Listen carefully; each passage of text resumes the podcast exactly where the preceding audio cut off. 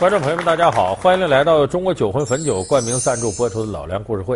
我们这个系列呢，一直在给大家说有关这个情报部门工作的事儿，包括什么这个中央情报局啊，呃，前苏联可各部。那么说，现代的谍报机构堪称鼻祖的是哪家呢？今天咱们就说现代谍报机构的老祖宗——英国的军情六处。詹姆斯·邦德的原型到底是谁？军情六处的掌门人到底留下了什么传奇故事？德国的原子弹计划如何被军情六处发现和阻止？老梁故事会为您讲述神秘的军情六处。我要说军情六处啊，你要印象不深，我说一个人，你马上就想起来，詹姆斯·邦德，零零七。这个零零七系列电影。风靡世界。那么这里边的主角詹姆斯·邦德，他就是效力于英国的军情六处。英国的军情六处是世界上最早的现代谍报机构。有人说这个电影里倒是有的，真假呀？这个机构确实存在，在哪儿呢？就在英国泰晤士河边处的住址。车辆不能通过。你们不认识这辆车吗？夫人。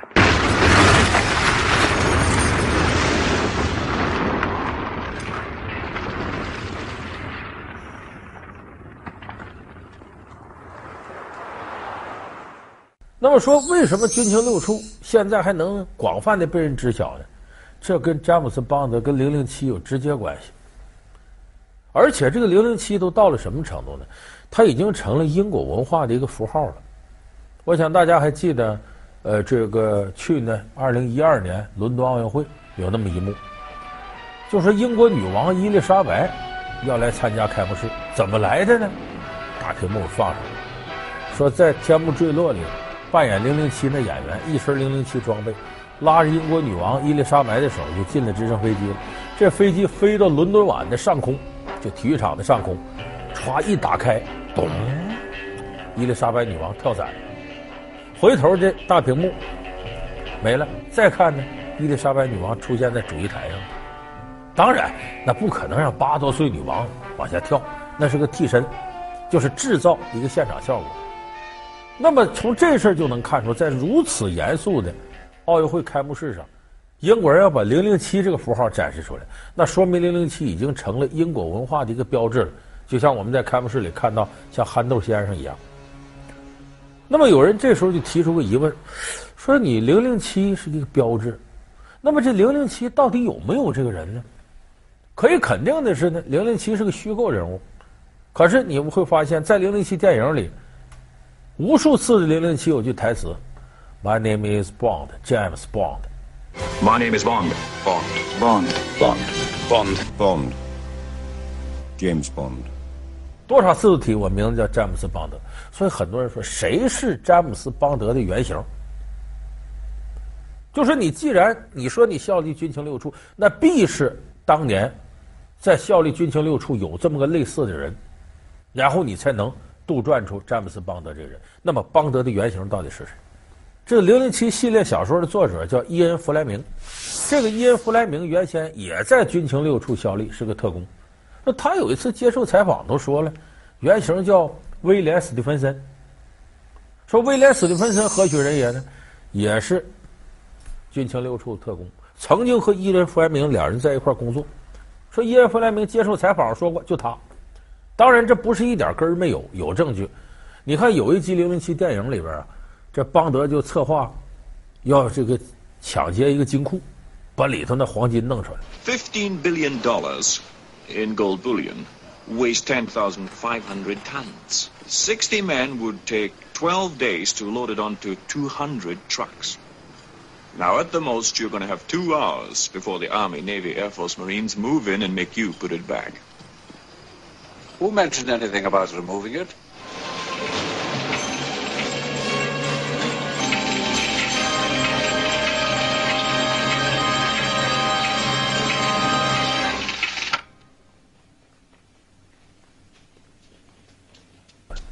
这个事儿是来源自现实当中的真事儿，就是这个威廉·史蒂芬森在二战期间呢，在加拿大呢，秘密组织了一个特工训练营，他管这训练营叫 X 训练营。在训练这些特工的时候，当时伊恩·弗莱明就在这里边参与培训。那么那个时候，欧洲战场上，什么二战如火如荼，法国呢是建立了贝当的傀儡政府，跟希特勒一伙的，所以这个时候，史蒂芬森策划个计划，就说咱们能不能把贝当政府那金库咱给弄开，把傀儡政府这个黄金拿出来，当做咱们的这个呃军费。所以这个事儿呢是有根据的，可是呢，这个威廉·史蒂芬森呢，他并不完全是邦德的原型，因为他在二战结束之后呢，这个人就跑到这个美国、加拿大里边做生意去了，就不再干了。明显我们看詹姆斯·邦德是一辈子以特工为职业的，所以他并不能完全说他就是邦德的原型。还有人说他原型可能是波波夫，这也是这个二战期间的时候。哎，在这个军情六处一个有名的间谍，他曾经跟伊恩·弗莱明一起并肩作战过。咱们看那个《零零七》系列电影，有个《皇家赌场》，里边不是詹姆斯·邦德带着几百万美金跟人家豪赌吗？现在到了一亿一千五百万了，邦德先生。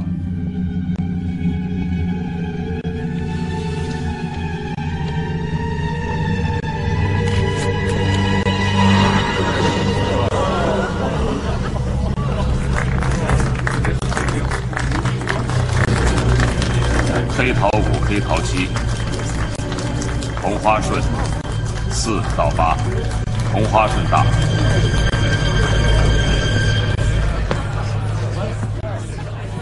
邦德先生银牌，这个也发生过，但是没那么多钱，真实的数额是八万美金。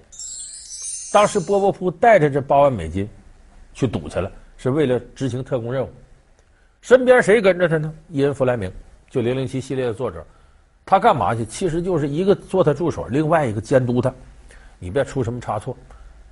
那么说他是原型，除了这点以外，还有一点跟零零七挺像，就是外形比较英俊潇洒，很有女人缘。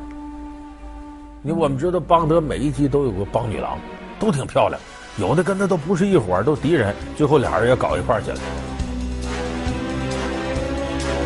这魅力，英俊潇洒，波波夫就是这么一个种。说怎么能证明呢？军情六处他的上司给波波夫起个代号，什么代号？叫“三驾马车”。为什么起这么个外号呢？因为这波波夫平常啊，谈恋爱经常脚踩两条船，跟这好，跟那也好，晚上再约会那个，所以他上司调侃他：“你叫三驾马车得了。”哎，所以这个外号就能看出来，这波波夫跟邦德之间有些联系。那么他也不能算作詹姆斯·邦德的原型。那么，其实他的原型是谁呢？我们认为啊，詹姆斯·邦德的原型就是这个书的作者伊恩·弗莱明。伊恩·弗莱明呢，本身有海军的经历，而且他自己个人的档案在这些年陆续解密了。解密里显示呢，伊恩·弗莱明是个什么人呢？也挺潇洒的，也挺有女人缘，反应特别快，跟同事处的很好。而且他生活有些细节，你一看就是邦德的细节。你比方说。喜欢这个射击、散步。平常呢，喜欢吃鱼子酱、喝马提尼酒。讨厌房间里有鲜花。我说到这儿，你可能就想起来，这不就邦德吗？尤其是呢，邦德有那么一句喝马提尼酒经典的台词儿：要摇，不要搅。就是这酒你摇晃一下就可以，不要乱搅和。一杯马提尼。好的，先生。等等。三份戈登金酒，一份斯米诺伏特嘎，半份苦艾酒加冰摇匀，再来一小片柠檬。好的，等等，我要同样的。我也要。其实这个就是弗莱明的生活习惯。有人说这个能说明什么呢？你就顺便借过来。其实弗莱明自己本身在风流潇洒上也跟邦德有类似的地方。你看邦德的邦女郎，大多数都是间谍，女间谍。那么伊恩·弗莱明也曾有过这么一段。激情燃烧的岁月，他有个同行，英国一个女间谍，叫格兰威尔，哎，本名克里斯汀·格兰威尔。这个女间谍长得很漂亮，跟弗莱明两个人有一段就打得火热。哎，这弗莱明呢，那个时候为了这个女人，那就基本上啥都不要了。所以你从这点看呢，这弗莱明呢是个情种，很像邦德，而且他把自己的生活习惯跟邦德都揉一块儿了。其实说白了是什么呢？就是伊恩·弗莱明自己做特工的时候，总想做一个八面威风、啥好事都占了的特工。可是他的能力所限，又做不到，那他怎么办呢？就把身边所有同事身上的优点都拿过来，把自己的生活习惯、自己未实现的理想、自己在感情世界里的体会，都揉到邦德身上，创造出了零零七詹姆斯邦德这么人物。所以他是多个人的特征集中在一块儿的。所以我们今天有人在找说詹姆斯邦德原型是谁，我觉得没这个必要，他就是伊恩弗莱明一个特工理想化的一个典型。詹姆斯·邦德的原型到底是谁？军情六处的掌门人到底留下了什么传奇故事？德国的原子弹计划如何被军情六处发现和阻止？老梁故事会为您讲述神秘的军情六处。好，欢迎您回到中国酒魂汾酒冠名赞助播出的老梁故事会。军情六处历史上出过很多非常优秀的特工，这些人名气很大。你就咱这么说，军情六处的创始人。这个人叫麦斯菲尔德·卡明，这个人非常了不起，但是呢，脾气暴躁，暴躁到什么程度呢？比方说，这伙计坐着召集大伙开会讲话，要是你你你没干好，你你你汇报我来气了，不管桌子上有啥，钢笔呀、啊、小刀啊、匕首啊，拿起来冲自己腿就扎，脾气就这么暴。他为什么扎呢？他这条腿是假腿。怎么出了假腿来呢？当年一九一四年，他到法国去，出了严重的车祸，车上还有他儿子呢。他儿子当时就不行了，他是一条腿被卡到车门这儿了，下不来了。这个人为了完成任务，了不起到什么？从身上掏出钢笔，什么钢笔？其实是特制的，其实是个刀具。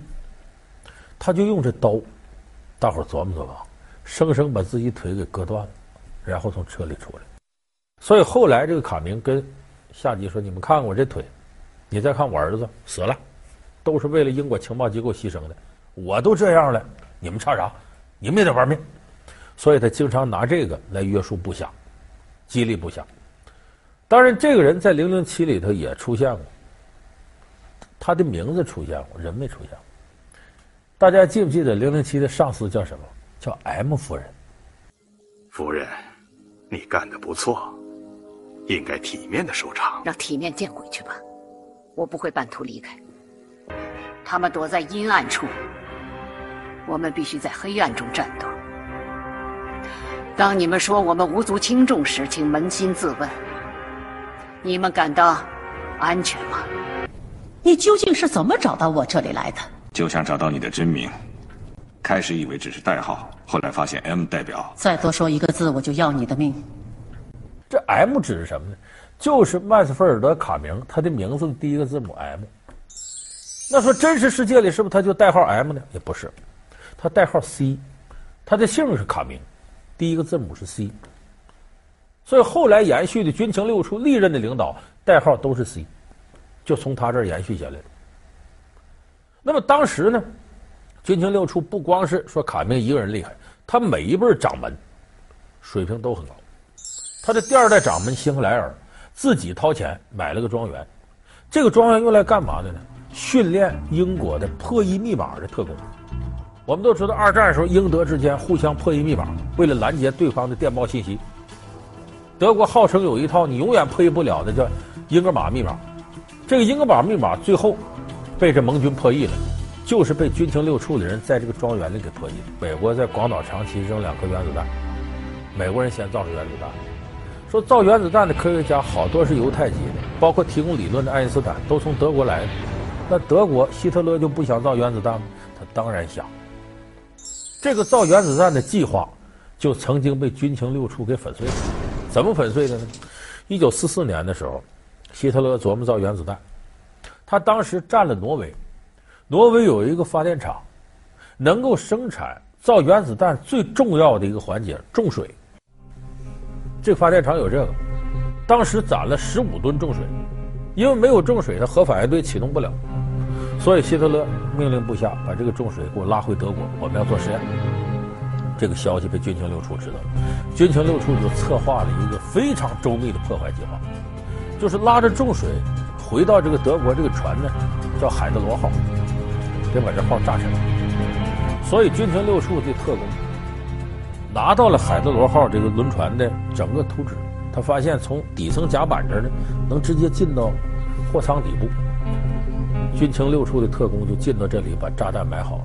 第二天神不知鬼不觉，这船走的过程当中，砰，炸，直接沉水底。那时候的科学技术根本没法把重水从水里打捞出来，所以没有这个核反应堆启动不了了。希特勒的核弹计划、原子弹计划也由此就流产。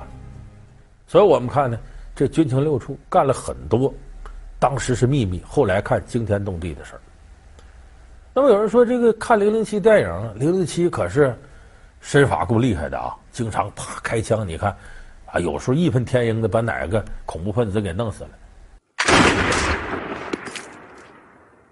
我赢了，还有什么可说的？可惜了那杯威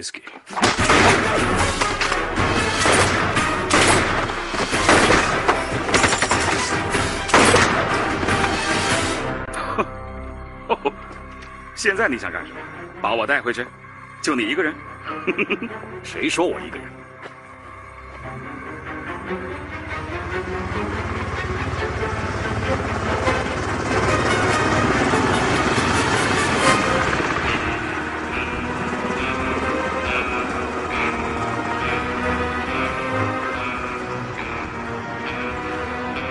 军需官的最新玩意儿——无线发射器。情报部门的第一目的是什么？第一目的是情报，不是杀人。很多人以为特工就得打打杀杀，根本不是。特工第一要义是先把情报弄到手。有的人说那零七电影是你说暗杀是编的，看有些东西很有意思啊。你看每期里头看零七电影都有那点小玩意儿，一会儿这个炸弹，一会儿这么什么，都哪儿弄的？确实，军情六处有个特殊机构叫军需处。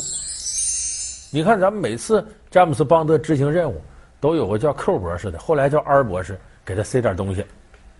哎，这 Q 博士、R 博士就代指军情六处、军需处，给的东西花样百出。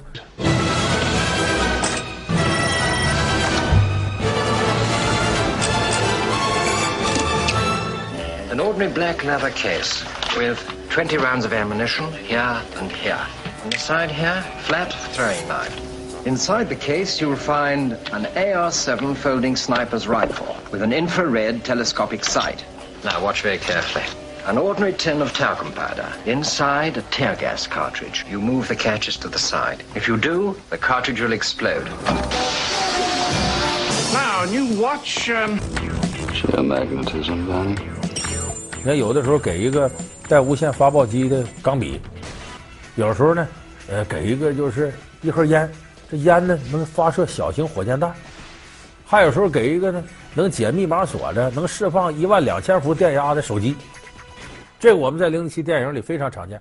不光有这小玩意儿，最吸引人大家零零七开什么车？那车可不是说一般意义上什么劳斯劳斯之类的豪车，不是那个概念。这车本身呢能发射火箭弹，有机枪，那什么防弹玻璃不在话下，还有高科技的电子通讯设备。Maybe you've been down here too long. The ultimate in British engineering. You must be joking. As I learned from my predecessor, Bond, I never joke about my work. Aston Martin call it the Vanquish, we call it the Vanish.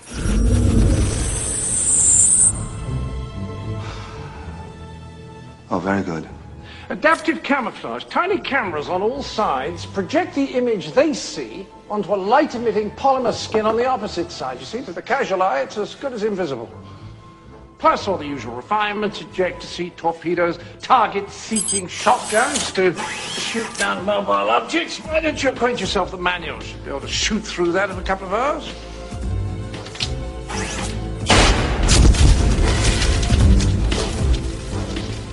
Just took a few seconds, Q. 有人说，这军情六处是不是有不少这玩意儿啊？这又是胡说八道。军情六处核心是搞情报，他对这些小发明不感兴趣。说这些东西谍报有用啊，也有过用。